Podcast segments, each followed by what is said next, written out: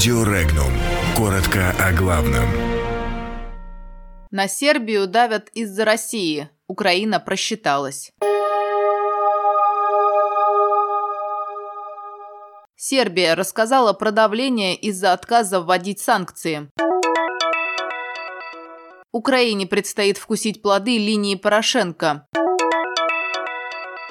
Демонстрацию желтых жилетов у собора Нотр-Дам запретили.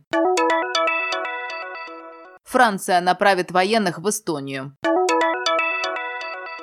Академия Росатома и ИНН посотрудничают в области ядерного образования. На Сербию продолжают оказывать давление из-за нежелания страны вводить санкции против России, заявил глава сербского МИДа. По его словам, Россия остается для Сербии стратегическим партнером, несмотря на желание страны вступить в Евросоюз.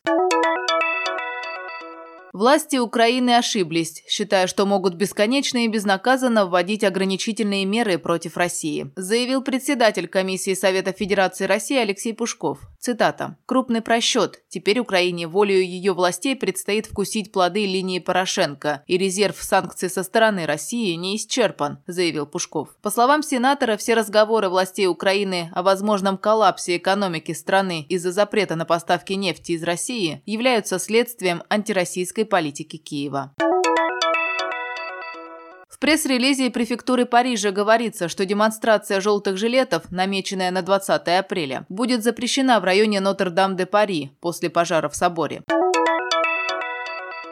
В рамках миссии Североатлантического альянса по усилению военного присутствия в Прибалтике и Польше Франция направит в Эстонию военнослужащих и военную технику. Так Франция направит в город, который расположен в 140 километров от российской границы, порядка 300 военных, 5 танков и 20 боевых машин пехоты, которые будут находиться там до августа.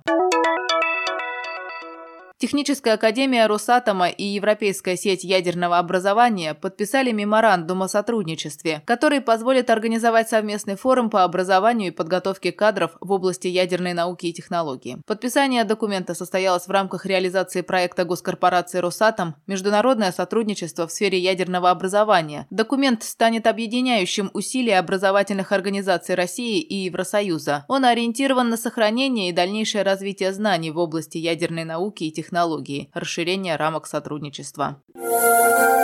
Подробности читайте на сайте Regnum.ru.